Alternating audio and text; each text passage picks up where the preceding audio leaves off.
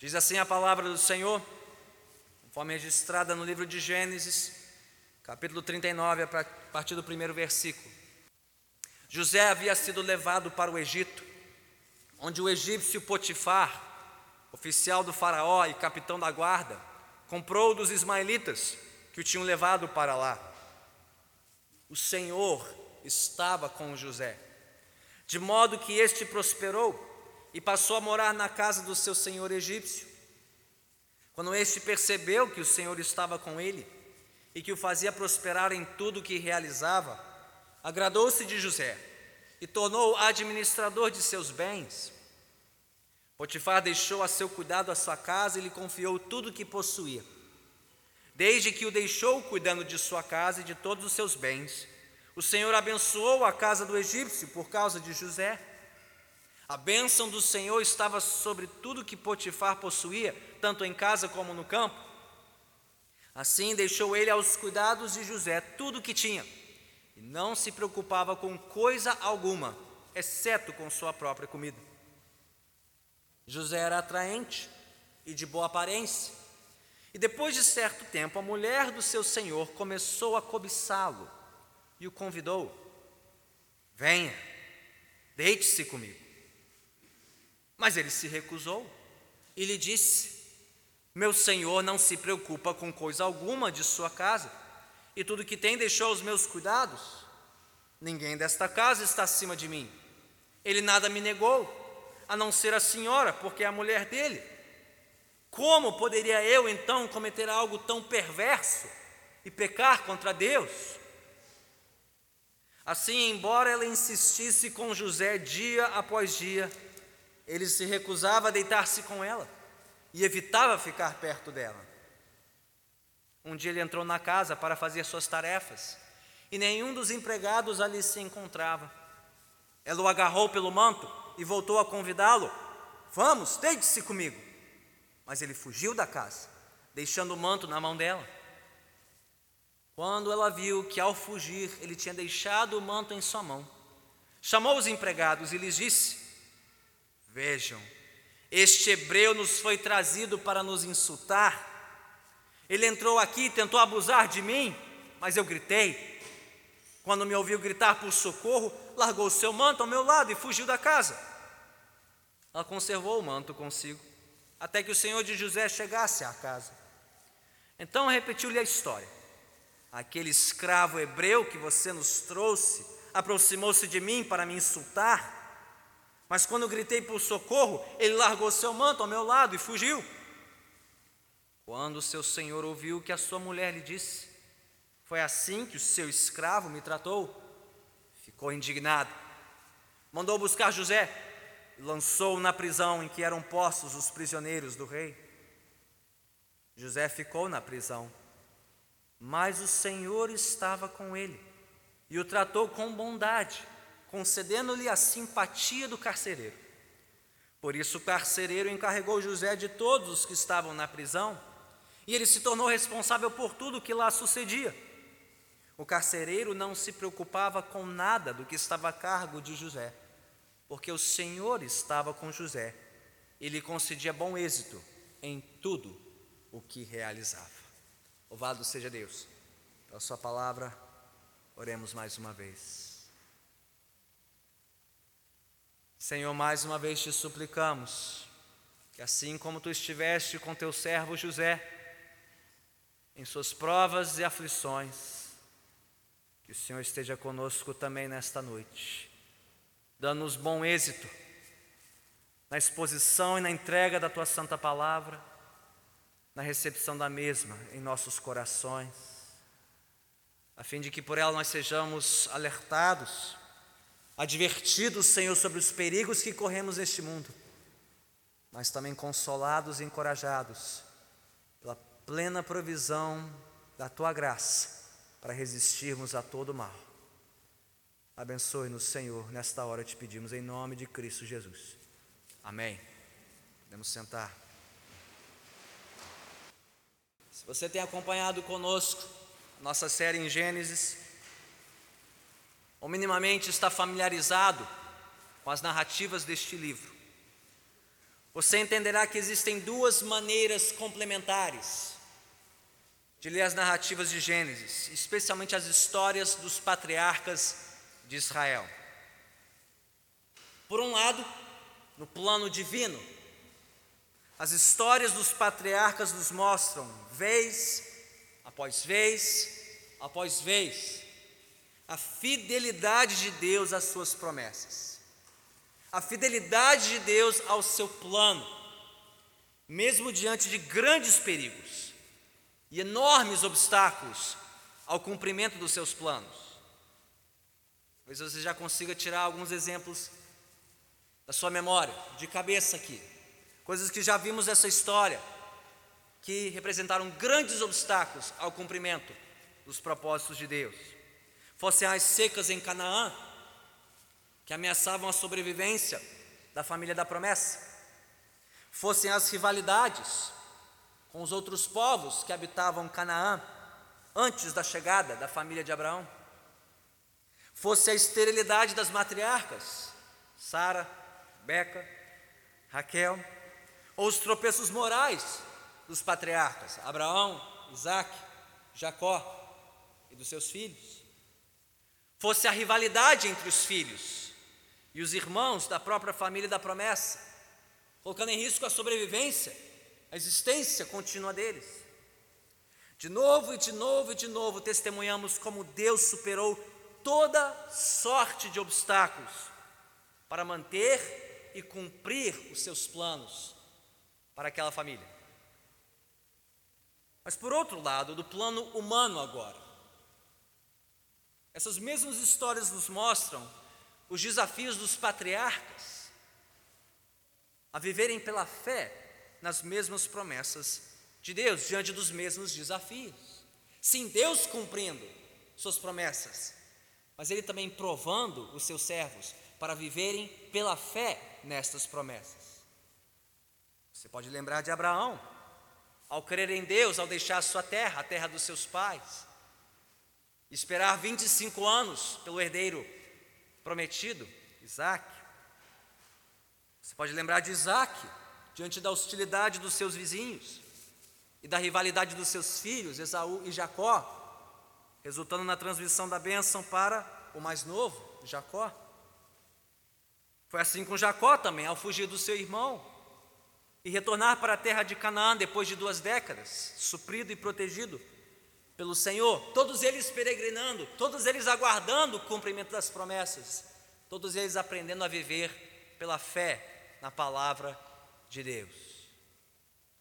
E foi assim especialmente na vida deste personagem, que ocupará o centro das atenções agora do restante do livro de Gênesis. José, provado nos sonhos que Deus lhe deu, provado quanto à sua confiança nos planos de Deus, para a sua vida. José, que tanto enfrentou, aguardando o cumprimento dos propósitos de Deus em sua vida. Hoje, ao retomarmos a narrativa da vida de José em Gênesis 39, nós observaremos exatamente isso. Como Deus permaneceu fiel aos seus planos para a vida deste filho de Jacó, em três instâncias. Primeiramente, na prosperidade da casa de Potifar, aí nos versículos 1 a 6. Segundo, na provação pela mulher de Potifar, versículos 7 a 20. E por fim, na sua preservação na prisão do Faraó, versículos 21 a 23. Deus cumprindo o seu plano para José na prosperidade, na provação e na sua preservação. Então, crianças, se vocês estiverem acompanhando o seu caderno, vocês podem deitar a sua folha. E no topo da folha vocês vão escrever: Deus estava com José. Este é o grande lema, a grande lição dessa noite. Deus estava com José. E abaixo desta frase vocês vão dividir a folha em três partes, em três colunas. Em cada uma delas você vai escrever a continuação dessa frase e fazer um desenho. Então Deus estava com José. E na primeira parte você vai escrever na prosperidade na casa de Potifar. Deus estava com José na prosperidade na casa de Potifar. Crianças, vocês vão desenhar uma casa grande, com campos ao redor e no fundo as pirâmides do Egito. Vou lembrar de onde essa história se passou. A casa, os campos e as pirâmides ao fundo. Muito bem, após a interrupção da história de José, pelo relato bem escabroso de Gênesis 38, graças a Deus, já superamos Judá e Tamar. Eu acho que agora fica mais livre o espaço, né? Acabaram os sustos e as surpresas, agora a vida fica mais tranquila a partir de agora, com José até o fim de Gênesis. Mas passado mais um susto, mais uma interrupção em Gênesis 38, retomamos a narrativa em Gênesis 39, exatamente onde a deixamos no final do capítulo 37. Nós vimos em Gênesis 37, filho predileto de Jacó, jovem sonhador José, lançado no fundo do poço e vendido pelos seus irmãos invejosos como um mero escravo. E a partir daí nós o reencontramos agora no, no início do capítulo 39, sendo vendido pelos ismaelitas que compraram José dos seus irmãos lá em Canaã, sendo vendido para Potifar, oficial do faraó e capitão da guarda no Egito. É assim que o capítulo 39 começa. Mas imagine-se por um instante comigo no lugar de José, na abertura do capítulo 39. Longe da sua terra, longe da sua família, longe de todo mundo que você conhece, de tudo que lhe é familiar. Numa terra estranha, de pessoas estranhas, de costumes estranhos, de deuses estranhos. Mas principalmente longe do cumprimento dos sonhos que Deus lhe deu em Canaã. Se antes Jacó e seus demais filhos duvidavam desses sonhos, bem, quem sabe agora o próprio José não duvidasse se ele sonhou direito, se ele entendeu corretamente do que se tratava o sonho. Será mesmo que ele seria um dia exaltado acima dos seus familiares? Será que Deus ainda podia fazer isso? Mesmo agora já um escravo, um mero escravo na casa de Potifar no Egito? Mas antes que nós leitores tenhamos qualquer dúvida a esse respeito, você notou o que diz Logo em seguida, o versículo 2. Aliás, o versículo 2 e o versículo 3. Há uma frase que se repete aqui, tanto no início dessa história como no fim. Ela aparece quatro vezes neste capítulo, formando uma espécie de moldura. Está lá nos versículos 2 e 3, e de novo nos versículos 21 e 23. Qual é a frase? Qual é o refrão? O Senhor estava com José. Ou seja, por mais que as circunstâncias de José no Egito, ao longo deste capítulo, pudessem indicar o contrário, que Deus não estava com ele, que Deus o havia abandonado, que Deus estava longe.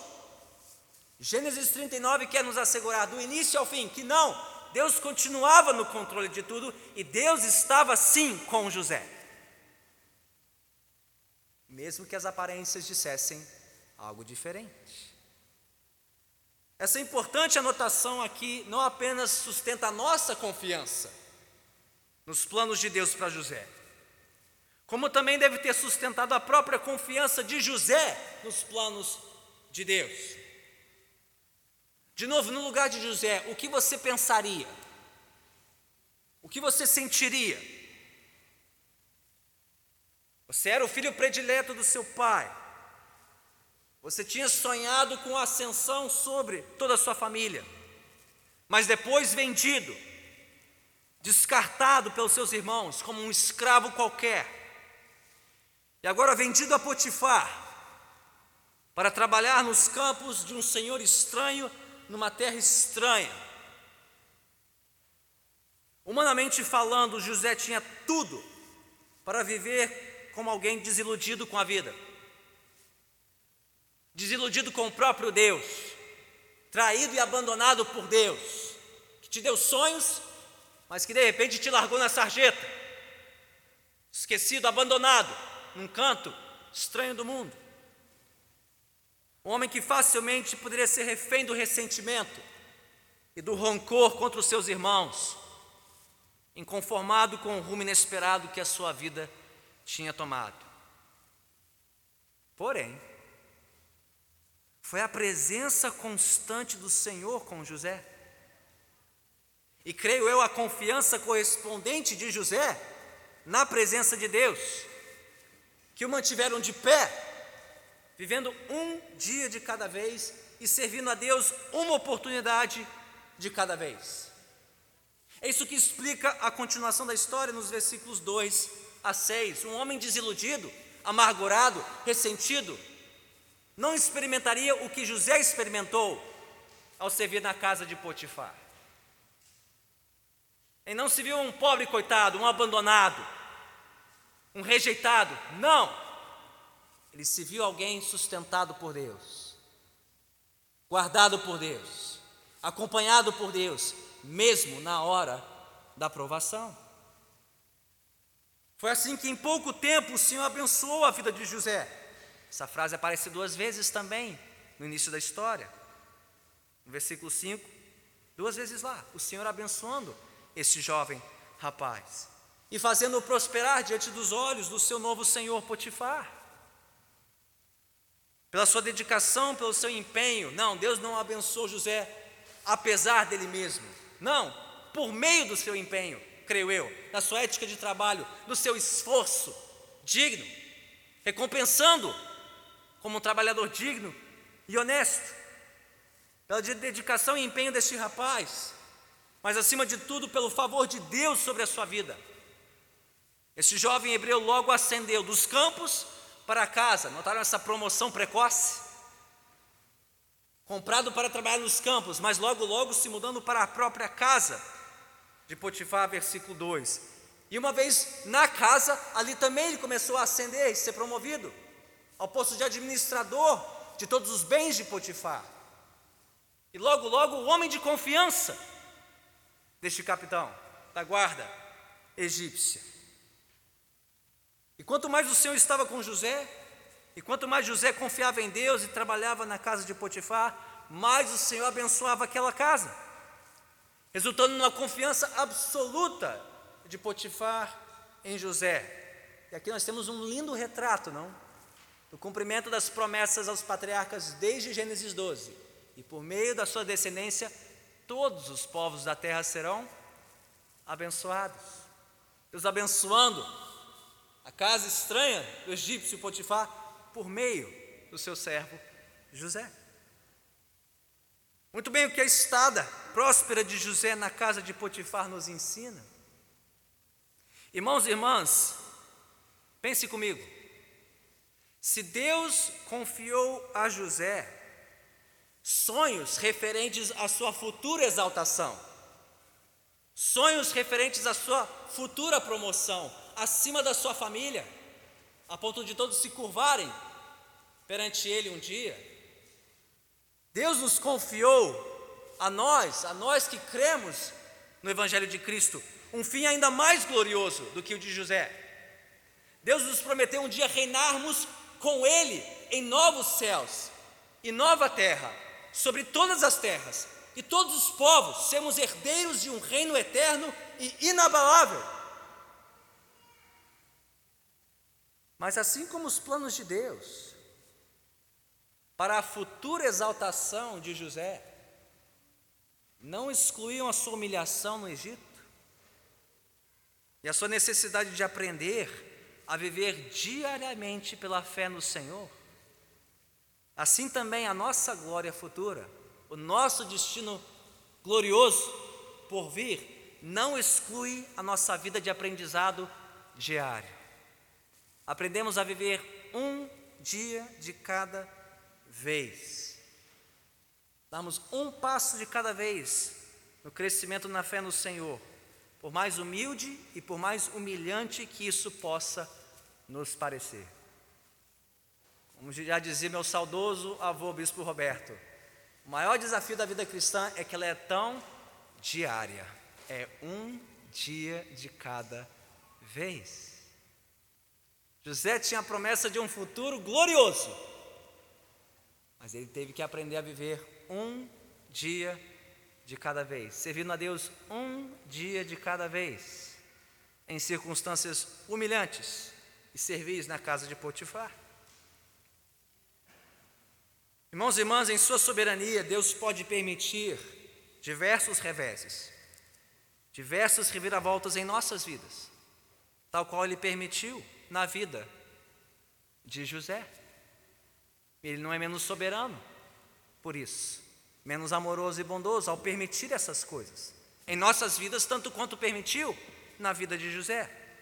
Mas em tudo isso, Deus quer nos ensinar a viver confiantes nele e dependentes da Sua presença a cada passo dessa caminhada, vivendo um dia de cada vez e servindo uma oportunidade de cada vez, pela Sua graça e para a Sua glória.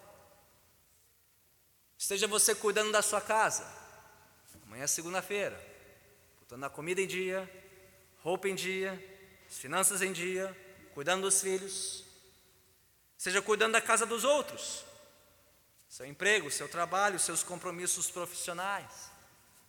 Seja cuidando da casa de Deus, dedicando-se à igreja local, cuidando uns dos outros, irmãos e irmãs da fé, discipulando crentes, evangelizando descrentes. Irmãos e irmãs, por mais insignificante que possa parecer cada tarefa, cada contato, cada passo do nosso serviço a Deus, tanto quanto poderia parecer insignificante para José trabalhar como um escravo nos campos de Potifar, no Egito. Não importa. Não importa a tarefa, não importa a função. Em tudo, aprendamos a fazer tudo convictos da presença do Senhor conosco. E confiantes em seus planos e propósitos em todo tempo. Se você estiver estudando para uma prova, lembre-se, Deus está lá contigo. Se você estiver lá na cozinha, abastecendo a geladeira, Deus está contigo. Na mesa do escritório, preparando o relatório, Deus está contigo. Evangelizando um descrente caminho do trabalho, Deus está contigo. Cuidando de um irmão, ligando para alguém ausente da igreja, Deus está contigo. Não importa sua função, famoso ou anônimo, grande ou pequeno, rico ou pobre, não importa. O que importa é saber que Deus está conosco, nos ensinando a sermos fiéis um dia de cada vez, assim como Ele ensinou aquele jovem José no Egito, um dia de cada vez, uma oportunidade de cada vez. Aprendendo a ser fiel no pouco primeiro, antes que Deus o colocasse sobre o muito. Todo o Egito, para abastecer todas as famílias da terra. Mas não pensemos que este é um aprendizado fácil ou suave, que é fácil viver assim pela fé um dia de cada vez, uma oportunidade de cada vez, aprendendo a sermos fiéis no pouco, momento a momento. Ainda mais quando a tentação bater a porta. Crianças da segunda parte da sua folha, vocês vão continuar a completar a frase. Deus estava com José. Agora vocês vão escrever na provação pela mulher de Potifar.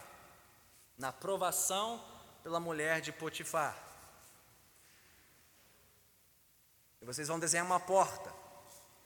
E nessa porta vocês vão desenhar uma placa que diz entrada proibida. Uma porta que diz entrada proibida. Se quiser botar um X, aquela caveira, né? Entrada proibida. Ok? Deus estava com José na aprovação pela mulher de Potifar. Bem, na continuação da história, nós descobrimos que o jovem servo hebreu de Potifar não chamou apenas a atenção do seu senhor, mas de quebra da senhora dele. Ela também ficou de olho no jovem José.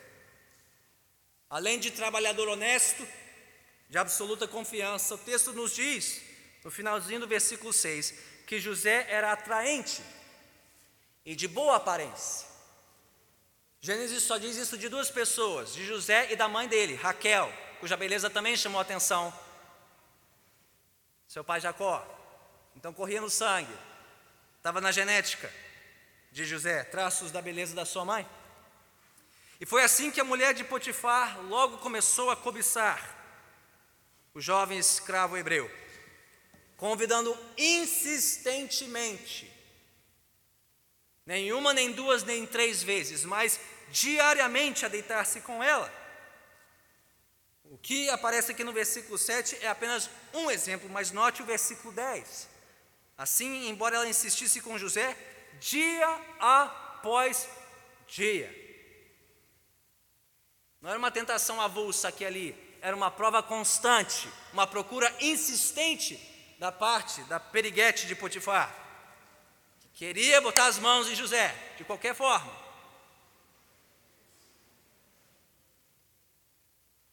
Bem, se fosse qualquer outro homem no lugar de José, talvez o desfecho da história fosse diferente, não? Afinal de contas, Potifar havia confiado o cuidado de toda a sua casa a José tornando alguém acima de qualquer suspeita.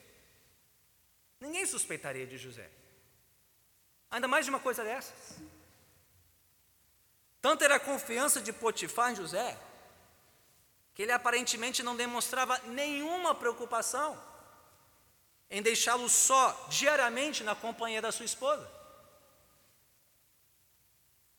E pelo visto, Potifar aparentemente não estava presente em casa boa parte do tempo, o que dava tanta liberdade para a esposa dele assediar José dia após dia. O homem não estava lá para ver o que estava acontecendo, tornando qualquer deslize da parte de José com a mulher do seu senhor algo praticamente imperceptível. Imperceptível. E acima de qualquer desconfiança. Além do mais, não bastasse tudo isso. No mundo antigo era comum e até esperado que escravos servissem às vontades dos seus senhores, qualquer que fosse a vontade, inclusive nesta área. Você ainda se lembra da serva egípcia Agar, usada pelo seu senhor Abraão para este fim, para produzir um herdeiro? Era algo comum, era algo esperado que não era questionado. De novo, coloque-se no lugar de José. E com um pouquinho, só um pouquinho de autopiedade, se sentisse só um pouquinho de pena de si mesmo. Ah, vai, já sofri muito, preciso de um consolo. Não mereço, já me doei tanto. Já me dediquei tanto ao seu Senhor. Ninguém vai ver, ninguém vai saber, ninguém vai desconfiar. Só uma vez. Não vai doer, não vai machucar ninguém. José teria todas as razões, todas as razões, para deixar-se levar pelos modos e costumes da sua época, além das vontades e da pressão incessante da senhora de Potifar. Contudo, foram justamente essas razões que fizeram com que o jovem José permanecesse firme em sua conduta íntegra. Notaram a resposta dele a partir do versículo 8? Justamente por contar com absoluta confiança de Potifar, ele não ousaria tocar na sua esposa. Versículo 8: meu senhor não se preocupa com coisa alguma de sua casa, e tudo que tem, deixou aos meus cuidados. Notaram isso? A lealdade de José ao seu senhor, honrando a confiança depositada nele, era justamente por ele ser acima de qualquer suspeita, e digno de toda a confiança que ele não ousaria fazer uma coisa dessas. E mesmo que a cultura do mundo antigo e a mulher de Potifar não vissem nada de errado naquela inconfidência. Note o restante da resposta de José. Ele não ousaria cometer algo tão perverso diante de Deus. Versículo 9: Ninguém desta casa está acima de mim. Ele nada me negou a não ser a senhora, porque é a mulher dele Como poderia eu então cometer algo tão perverso e pecar contra? Você esperaria o quê? Potifar, não é? Mas não.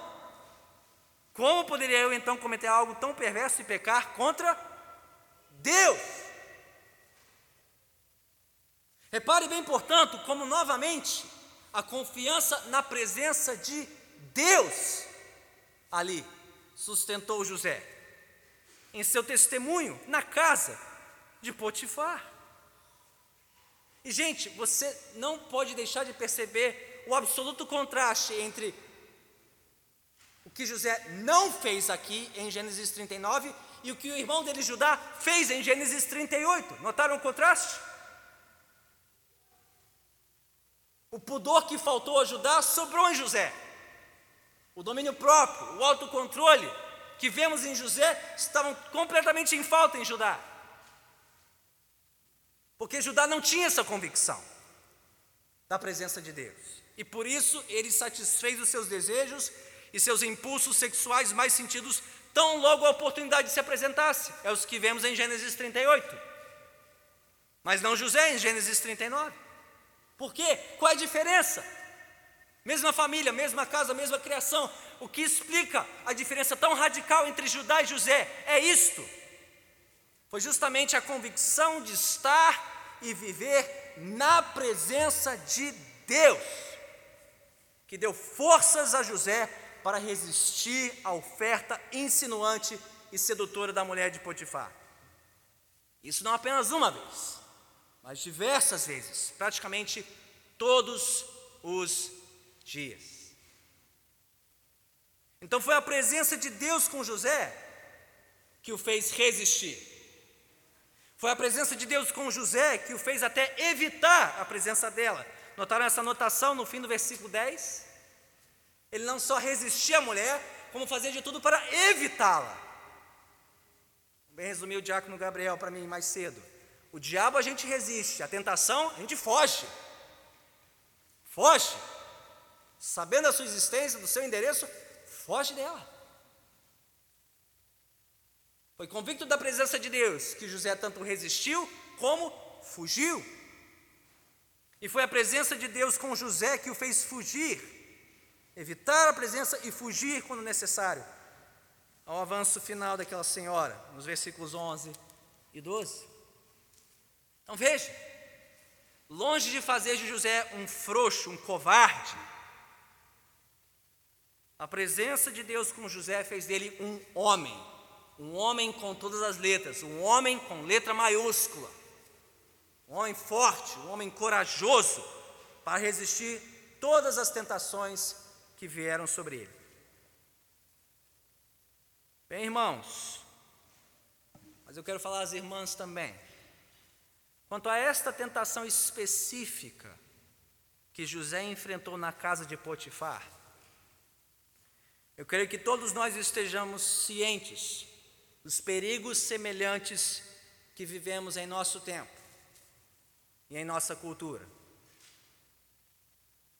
Se a imoralidade era comum e até mesmo aceitável no mundo antigo, enquanto mais numa cidade como a nossa, não? Rio de Janeiro, tão insinuante, tão sedutora, tão erotizada, em que é absolutamente normal e aceitável sucumbir a este pecado, tanto da parte de quem é tentado, como de quem tenta. Das piadas e comentários insinuantes, a imodéstia no agir no vestir, dos olhares arrastados aos gracejos indecorosos, chegando às vias de fato independente das fronteiras do casamento, de gênero ou até mesmo do plano físico, invadindo o mundo virtual. Nessa maré de imoralidade que nos cerca, pensa-se que o tolo, o tolo não é quem se entrega a tudo isso, mas tolo é aquele que quer resistir a tudo isso e viver de maneira íntegra, de maneira pura, de maneira santa aos olhos de Deus.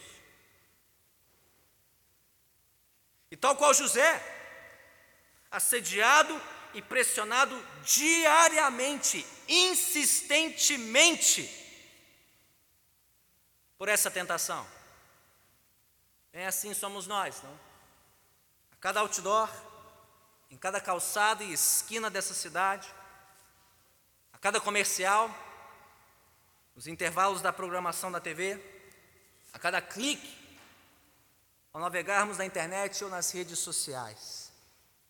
Irmãos e irmãs, hoje nós não precisamos fazer esforço algum para ir atrás dessas ofertas. Pelo contrário, são elas que chegam até nós desavisadamente e diariamente, sem que sequer as busquemos.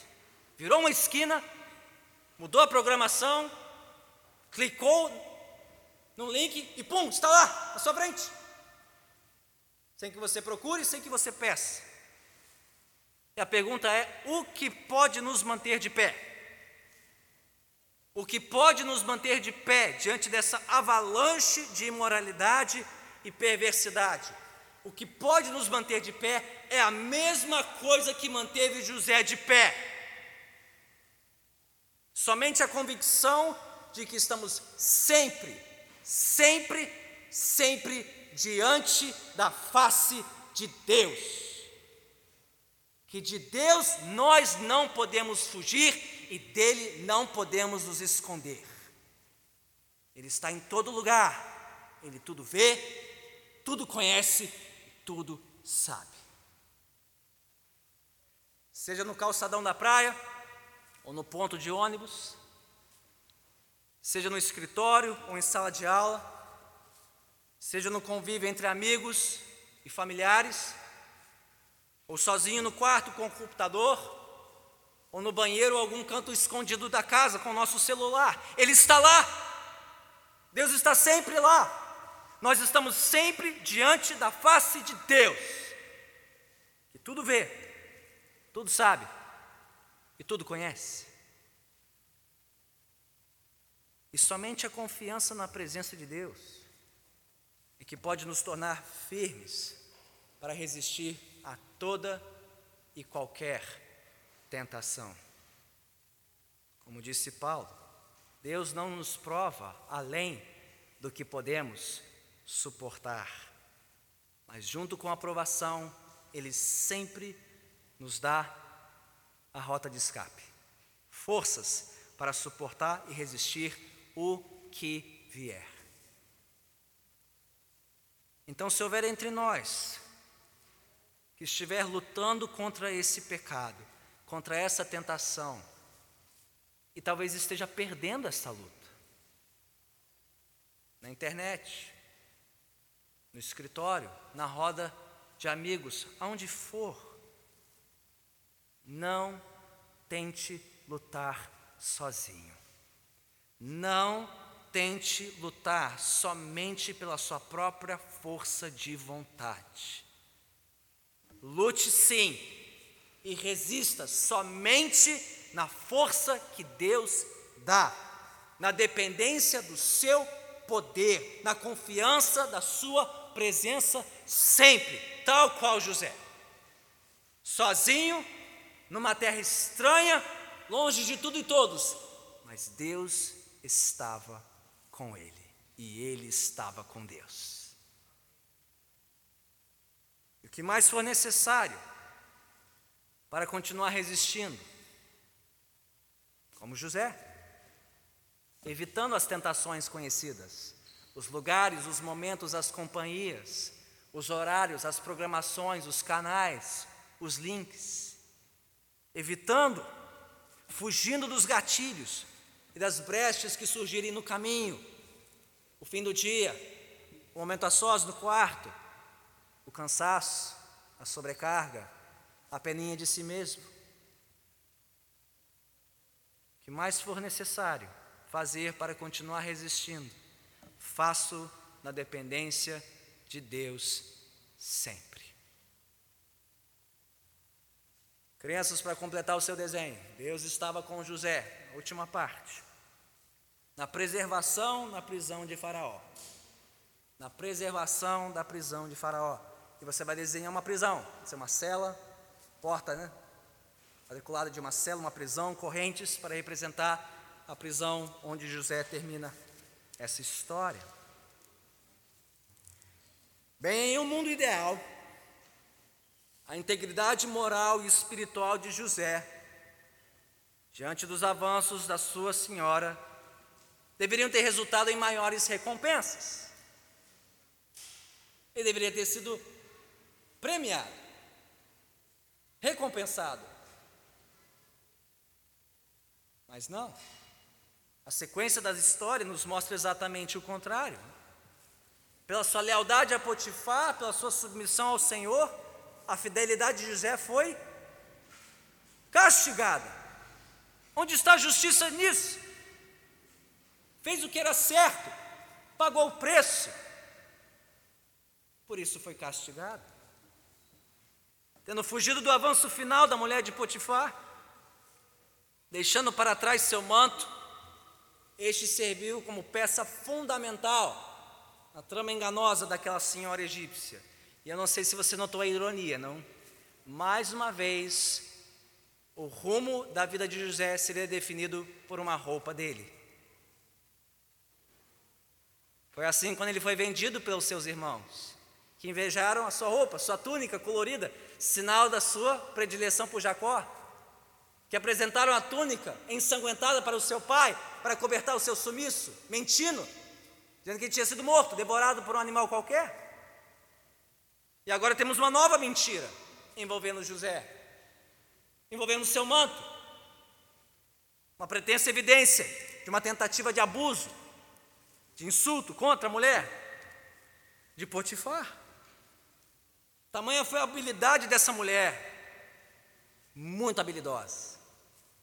O escravo hebreu, o seu escravo Potifar, você que me colocou nessa furada, você que me deixou só com ele, é seu problema, Potifar. Resolve agora a desonra, Potifar. Está aqui o manto que ele deixou para trás. Potifar não tinha outra opção, nem que quisesse manter José consigo, ele não poderia ficar sem resposta. Tamanha foi a habilidade enganosa daquela senhora Potifar teve que se desfazer de José, tão indignado que ele ficou. Sua indignação está registrada aí no versículo 19. Que era indignado somente com a situação que envolvia essa acusação, ou também com o próprio José.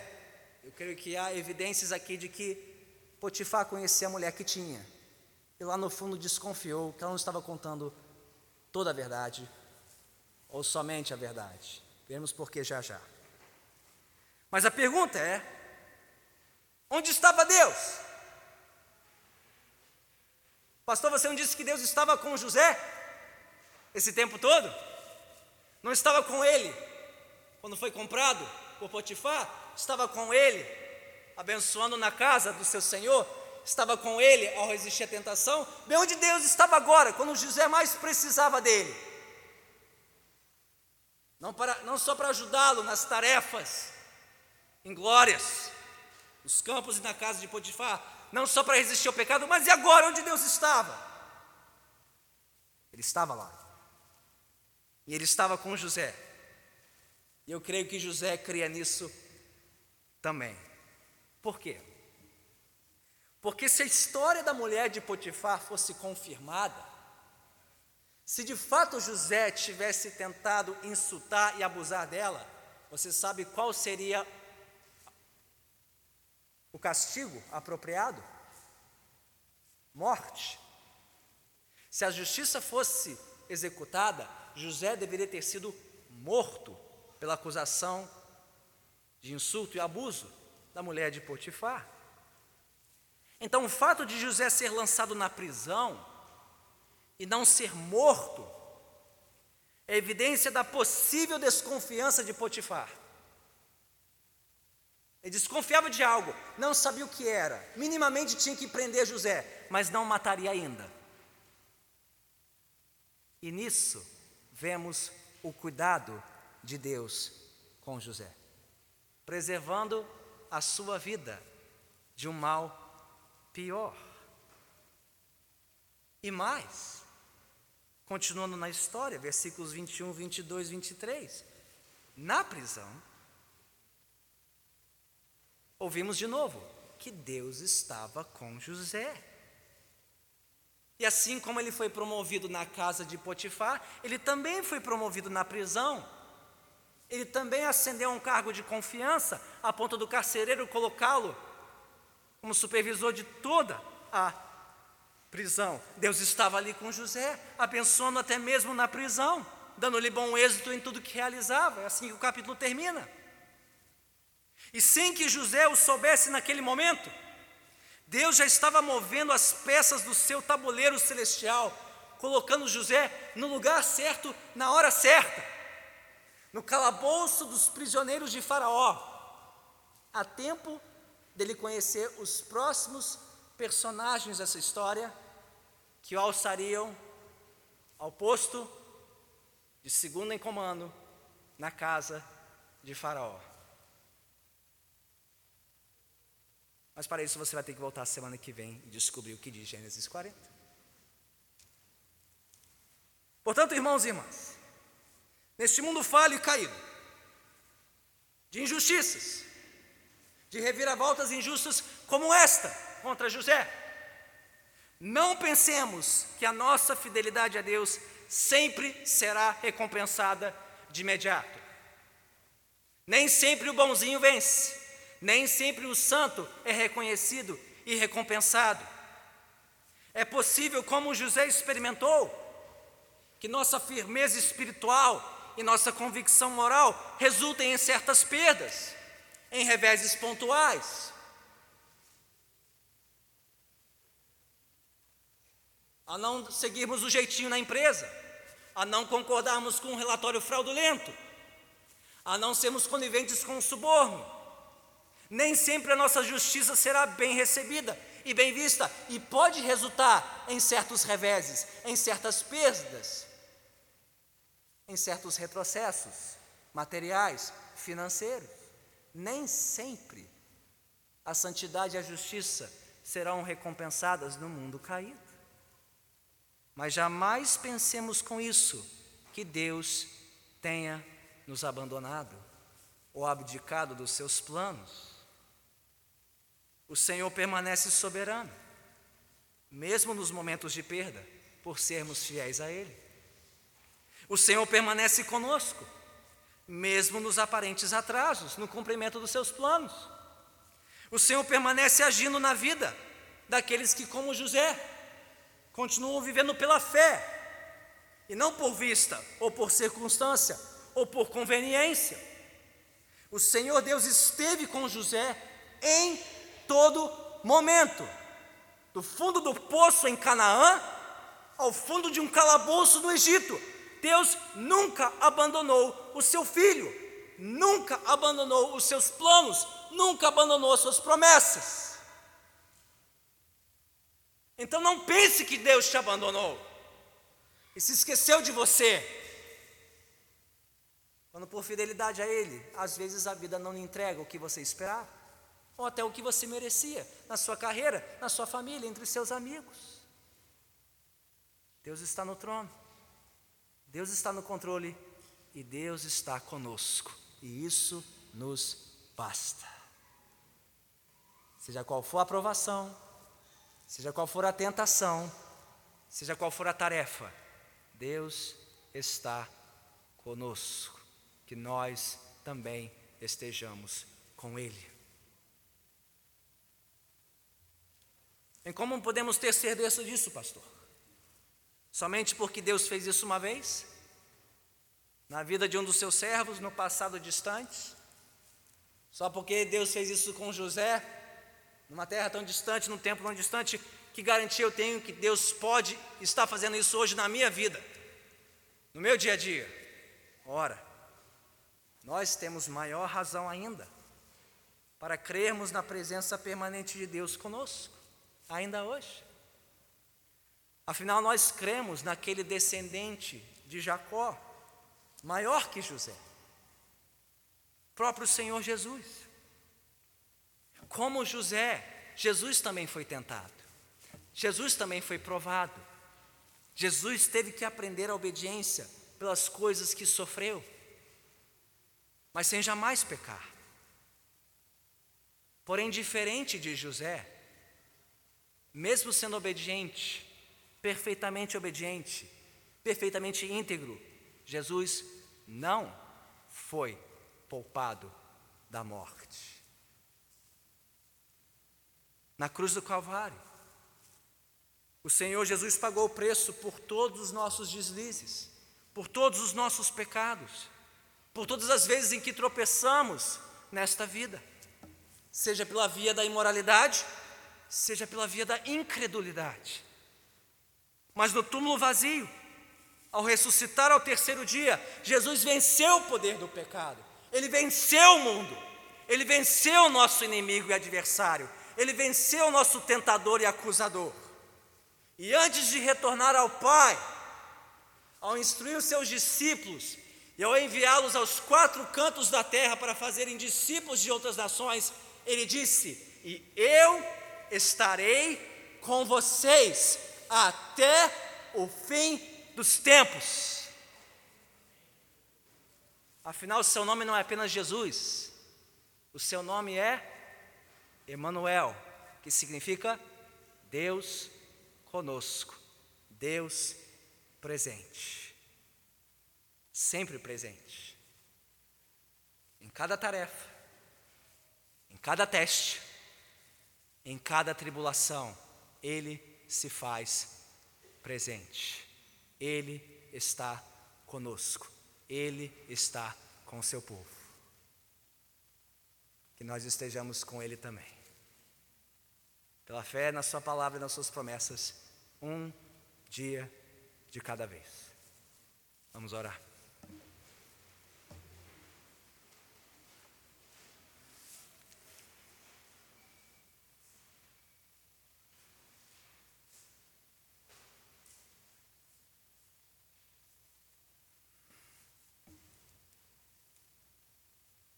Senhor bendito, quão misteriosa é a tua soberania. A ponto de não compreendermos por inteiro todos os teus planos e propósitos. Especialmente, Senhor, quando a vida toma rumos inesperados, quando as aparências querem nos convencer do contrário.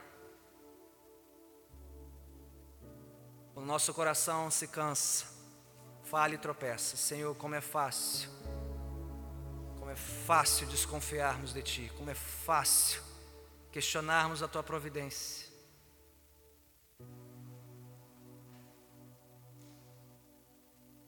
Mas o Senhor mesmo prometeu.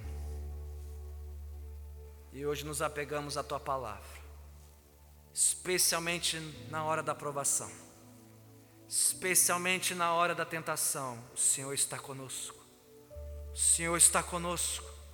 Tu és Emanuel, Deus conosco, Deus presente. O Senhor veio, o Senhor voltará. O Senhor prometeu estar conosco em todo lugar, em todo tempo. Senhor, que hoje a certeza da tua presença venha nos encorajar, venha nos renovar venha nos sustentar, a fim de que possamos permanecer firmes na hora da provação e da tentação. Senhor, se hoje houver entre nós aqueles que estão lutando, mas perdendo, tropeçando mais do que se erguendo, Senhor, vem socorrê-los pela tua doce e gloriosa presença. Ó Santo Espírito de Deus, aplica a tua palavra a estes corações para que creiam, creiam e confessem que o Senhor está presente, sempre presente, sempre atento ao nosso clamor.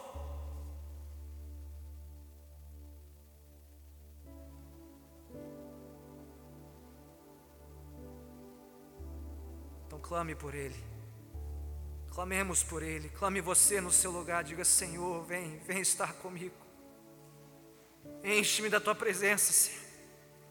Renova minha fé, Senhor, na tua presença, na tua palavra.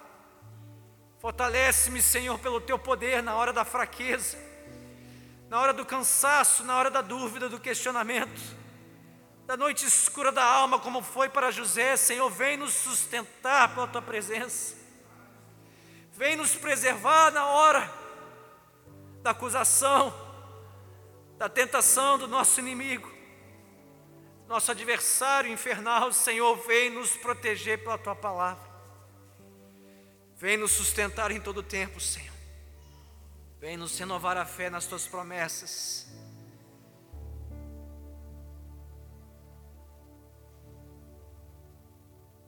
Vem, Senhor, tornar-te conhecido aqueles que nunca antes provaram da tua presença, que nunca antes se viram carentes e necessitados da tua presença, Senhor. Assiste esses também, aproxima-os de ti com arrependimento e fé, arrependimento da sua presunção, da sua arrogância em pensar que são fortes o suficiente para resistir a este mundo mal Ó oh, Senhor, toma esses corações em tuas mãos, faze os teus, somente teus, inteiramente teus, a graça do Senhor Jesus Cristo, presente aqui entre nós. Recebe por tudo isso, Senhor, nosso louvor, toda a nossa adoração e gratidão. Senhor, oramos em nome de Cristo Jesus. Que o povo de Deus diga amém.